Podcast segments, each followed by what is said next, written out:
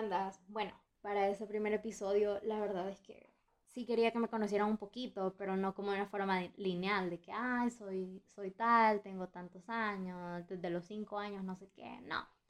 Em, entonces estaba pensando en que, juela, o sea, ya en un par de meses voy a cumplir 20 años. Puya, la gran señora, ¿verdad? No, mentira.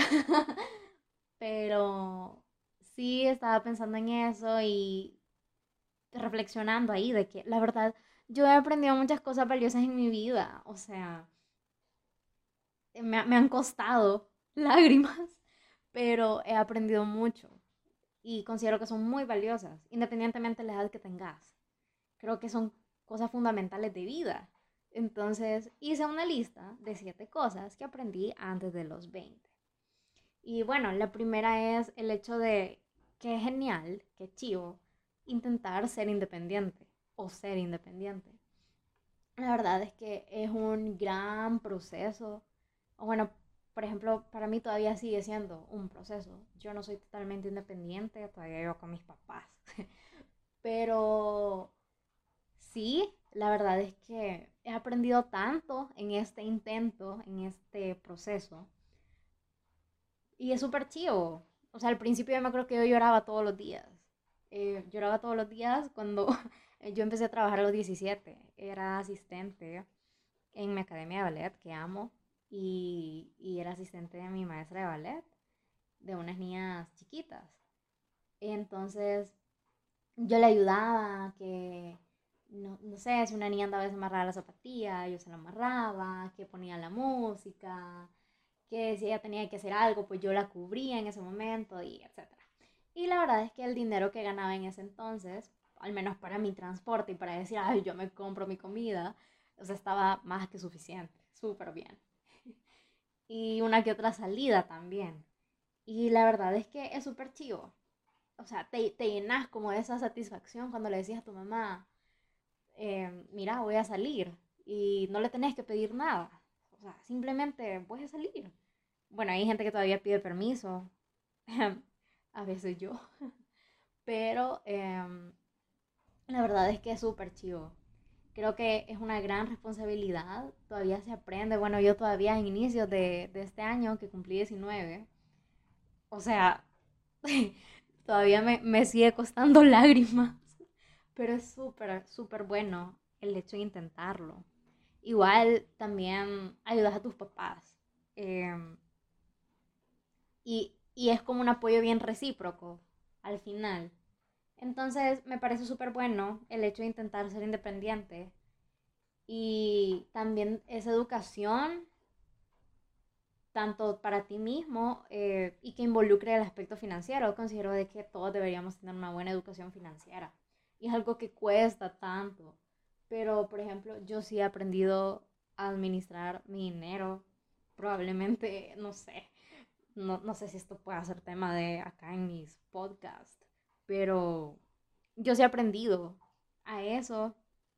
O sea, todavía me cuesta, todavía tengo ahí mi desbalance, pero em, como les digo, es un proceso súper chivo.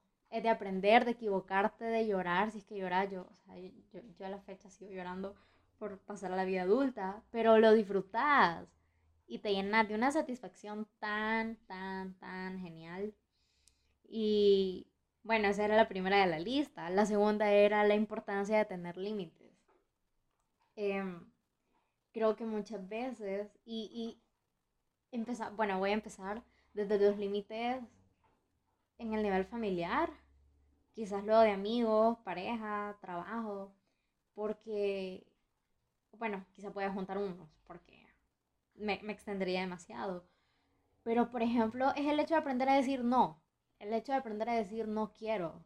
O no, no lo voy a hacer porque no puedo. O sea, creo que, bueno, yo, yo tengo filosofía de que un no puedo no existe. Siempre existe un, ok, ahorita no puedo, pero lo puedo intentar, puedo buscar cómo se hace, puedo probar, voy a intentarlo y a ver qué sale pero sí creo que muchas veces eh, por el miedo de decir no puedo, no quiero o no, al final nosotros nos terminamos sacrificando por gusto, por cosas que no, no lo valen. Y eso lleva a un desgaste. Entonces, sí considero que aprender a decir que no, aprender a decir, no, la verdad es que yo no quiero tal cosa, o no me gustaría hacer eso, em, es algo aprendido igual a lo anterior. La verdad es que todas las cosas acá que puse en la lista son cosas que se aprenden, son cosas de procesos. Pero em, sí me parece súper importante. Y a lo mejor hay muchas cosas a las que uno va a decir que no y no necesariamente tiene que dar una explicación. O sea, un no en tantas situaciones va a ser un no y punto. Sin embargo, también considero que como personas tenemos que proponer y no también, o sea, el hecho de poner límites creo que no, no debe significar como poner una gran barrera para que no se hagan ciertas cosas. O sea, en el sentido que creo que como persona, y es algo que yo he aprendido, digamos, en los últimos tres años, em, si bien es cierto, puedes decir un no, no quiero, no, no puedo, y no todo tiene que tener justificación, es de evaluar las situaciones. Pero si en un dado caso puedes decir, no, pero está esta opción, está esta otra opción, o se puede hacer esto de esta forma, la verdad es que eso es súper bueno. Em, porque ayudas también a las personas que tienen eh, estas relaciones contigo, o sea, ya sea de familia, de amigos, pareja o en tu trabajo, y solucionas. O sea, podés aportar soluciones. Creo que eso es algo tan valioso en las personas, el hecho de que, ok, sí, quejate súper bien. O sea, creo que todos tenemos derecho a quejarnos de lo que sea. Pero o sea, ¿qué, ¿qué harías vos entonces para cambiar eso? O, o sea, si es una situación que se puede cambiar, entonces, ¿qué, qué vas a hacer para, para cambiarlo? Por ejemplo, eso yo lo aprendí porque yo, yo antes llegaba donde mi maestra de ballet, mi segunda mamá, casi todas mis experiencias tienen que ver con ballet, ya, ya me fijé, pero, y con ella. Eh, pero el punto es que yo llegaba y a veces yo llegaba llorando y, y que mire que me pasó esto, que no sé qué, y que me dijeron tal cosa y que yo no sé qué hacer, nada. Eh, y a veces ella me decía como, ok, sí, Jen, llora, está bien, aquí estoy para que llores enfrente mío, pero ok, ya calmada. Entonces, ¿qué pensás hacer? O sea, ¿cómo crees que puedes cambiar esa situación? ¿Cuál crees que sea la solución? Y la verdad es que eso sí me ayudó mucho no solo en cuestiones por las cuales yo lloraba, sino que para todo, o sea, la verdad es que muchas veces también en mi trabajo, sí era como, eh, no, la verdad es que no puedo hacer esto, pero creo que tal cosa sí es posible. Y eso es muy, muy valioso de la gente. Luego, eh, la eh, número tres de las cosas que aprendí está el hecho de que las personas auténticas tienen un mega plus en la vida, según yo. Y según mucha gente. la verdad es que para mí la autenticidad es algo, juela, es algo que muchas personas considero que les cuesta desarrollarlo y hay unas que ya son auténticas desde que nacen, básicamente. Y me encanta, o sea, la verdad es que yo soy fan de ver las distintas personalidades que tienen las personas que me rodean. Personalidad de personas, vea. Este. Pero me encanta, me, me encanta cómo cada una tiene su forma de ser. Y si bien es cierto, todos somos auténticos, pero muchas veces caemos como en lo wannabe, en lo de bueno, como esta lo hace y se ve chivo, voy a ver si a mí también se me ve chivo. Y muchas veces no se me ve chivo, pero no me importa, yo lo voy a hacer porque la otra se ve cool, así. Creo que no, creo que todos tenemos nuestra forma de vernos cool. Y no necesariamente tenemos que copiarle a la gente. Em, y la verdad es que yo, yo sí estoy como bien en contra de, de copiarle a la, a la gente cosas que son tan de ellas. Eh, no voy a decir que, que soy 100% auténtica y original, no, para nada. Pero muchas cosas sí, las he adaptado a mi personalidad. O sea, creo que está súper válido ver algo que te gustó en otra persona y decir como, hey, eh, bueno, ella lo dice así, yo lo diría de esta forma. Eh, y probablemente se están refiriendo a lo mismo. Entonces, la verdad es que sí, creo que el hecho de buscar tu personalidad em, y no quererte parecer a otros, o sea, ser 100% tú y que te valga madre lo demás, juela, es algo de tanto valor, me encanta. Luego tenía el amate bien para amar bien. O sea, el amor propio, yo, yo lo descubrí hasta que ya tenía quizás, em, bueno, lo empecé descubriendo a mis 17 años. Y la verdad es que igual, procesos. Siempre, siempre, siempre es un proceso. Y es tan importante, de hecho creo que hubiese sido mejor el primer punto. Y a lo mejor esto vaya para un podcast únicamente para eso. Pero el hecho de aprender a amarte, eh, aprender a conocerte, saber qué te hace bien, saber qué te hace mal, saber a qué le vas a decir que no, saber a qué le vas a decir que sí, saber lo que quieres en tu vida em, y no minimizarte, no, al contrario. Eh, y no es egocentrismo ni narcisismo, pero sí es el hecho de exaltar todas sus cualidades y ver qué mejoras de aquellas cosas que en lo que probablemente no son muy buenas o que probablemente te cueste y sabes que, o sea, te gustaría mejorarlo. Creo que eso es súper importante, pero este es un tema súper largo, así que sí va a ir definitivamente para otro podcast, pero sí em, considero que es súper, súper, súper importante. La verdad es que es un proceso, como les digo, creo que nunca te terminas de, de amar bien con toda la palabra, o sea, siempre estás aprendiendo de ti. Y yo hasta la fecha, la verdad es que me sigo descubriendo cositas mías que me gustan y que digo, hey, qué súper chivo hacer esto, me encanta. y la verdad es que se siente súper lindo cuando aprendes eso porque aprendes a amar a otras personas y a darles una mejor calidad de amor, una, o sea, tener relaciones interpersonales de calidad, súper buenas. Luego tenía el aprender a enamorarse bien y no solo el amor.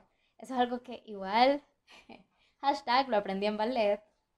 Em, bueno, no en ballet como tal, sino que mi maestra, ella es casi que gurú en mi vida o algo así.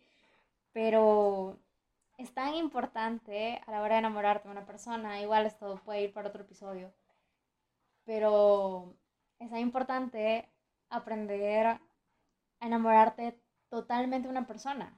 Incluso de aquellas cosas que, que vos decís como, ay, probablemente no sea lo más lindo del mundo, pero a mí me encanta, o sea, y no solamente el amor, no solamente el hecho que, ay, que me dio una flor, que, que, ah, que cuando fuimos allá me, me trató lindo.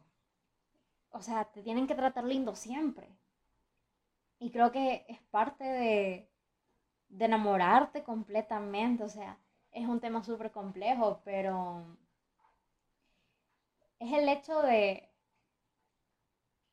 amar a una persona incondicionalmente y no sé, no, no dejarte guiar como por aquello que puede ser superficial, que se puede maquillar, sino que por lo que es genuino, más que todo, lo que es. este, ay, pero bueno, eso, la verdad es que son temas bastante complejos que me encantaría extenderme, pero tampoco quisiera que esto fuera súper largo. Luego tengo algo más que, bueno, esto lo voy a hilar con el punto 6 y el punto 7. Y es de que las ideas no son de quienes solamente dicen, ah, se me ocurrió esto, sino que las ideas son de aquellas personas que sí hacen realidad esas ideas. Es algo que he aprendido hasta hace un mes, dos meses, se puede decir. Y me encantó haberlo aprendido. La verdad es que lo aprendí leyendo un artículo y me pareció muy bueno. A mí me encanta la, la publicidad. Estoy llevando un curso que se trata de, de eso, de la creatividad publicitaria. Y nada, había pasado quizás unos dos meses quejándome de algo, quejándome de algo y tenía como esa espinita y ese comentario en mi corazón y en mi cerebro em, que me atormentaba los días. No, mentira, pero sí pasaba eh, quejándome de algo. Y de la nada leí ese artículo y dije como, men, tienes razón, o sea, este curso a mí no me va a resolver mi vida. Y lo mismo, o sea, creo que yo soy también responsable de lo que quiero lograr. Y por eso, pues si yo lo quiero lograr algo, pues voy a trabajar por ello. Entonces, la verdad es que em, muchas veces nosotros tenemos eso como, hey, se me ocurrió tal cosa. Y a veces probablemente lo comentemos. Y nos dicen, ah, sí, está súper chido, que no sé qué.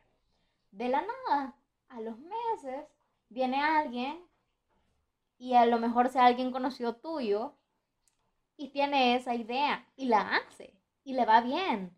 Y, y vos te quedas como, men, yo había pensado en eso primero. Pero al final es como, o sea, obviamente no digo que se van a andar robando ideas de las personas a lo loco, pero sí como el no, no reprocharte eso de, men, o sea, ¿por qué se hizo esto? Eso fue algo que se me ocurrió a mí y no lo hice yo. creo que no, o sea, creo que siempre, si tienes alguna idea y la, la evalúas y consideras que es viable mediante el contexto en el que estés y todo, o sea, hay tantos factores para evaluar una idea a nivel, al nivel que sea. O sea, puede ser de un emprendimiento, puede ser de un contenido, lo que sea. Pero considero que si no te aventas a hacerlo, o si no buscas los medios para las personas que te puedan ayudar, pues se va a quedar ahí, en algo que se te ocurrió, en algo que probablemente se le va a ocurrir a alguien más y esa persona sí le va a echar ganas y le va a hacer. O sea, muchas veces el dinero es como un gran limitante, pero sí considero que siempre hay formas. O sea, esa es otra de mis filosofías de vida y él siempre hay formas, siempre hay formas de hablar X temas, siempre hay formas de presentar cosas, siempre hay formas de hacer realidad algunas cosas. Y con esto pues viene el otro, el último punto, que es de que no solo lo soñé, o sea, hacerlo. De hecho, yo em, en junio, no, en agosto, perdón, a mí se me ocurrió algo no lo voy a hacer, pero es un proyecto en el cual quiero trabajar, pero para ello la verdad es que yo sí me estoy tomando el tiempo de ir evaluando poco a poco. La verdad es que yo hago muchas cosas, no, no muchas cosas, pero hago varias cositas durante el día. Entonces, porque me encanta andar de en un montón de cosas. Entonces, cuando ya tengo mi tiempo libre, muchas veces me dedico a evaluar mi idea y es como que quito cosas, agrego cosas, extiendo, amplío, o sea, em, es algo en lo que sí voy trabajando poco a poco, pero sí, yo, yo sí quiero llegar a sentar cabeza en eso y espero lograrlo. Entonces sí, voy trabajando poco a poco, pero igual, para todos. Creo que el hecho de no solamente soñarlo, sino que ver cómo se hace realidad, cómo se trabaja duro para ello. Eso aplica en tantas áreas y es de lo más importante. Así que nada, la verdad es que espero que hayan aprendido un poquito sobre mí eh, o que al menos se hayan entretenido. La verdad es que para mí es súper chido, yo me siento súper cómoda hablando, creo que se me nota. Y nada, me encanta hacerlo, la verdad, me encanta compartir las cosas que me pasaron y todo. Y sí quiero ampliar de un montón de temas en futuros episodios. Así que nada, cuídense un montón y espero que sí les haya gustado. Besitos, bye.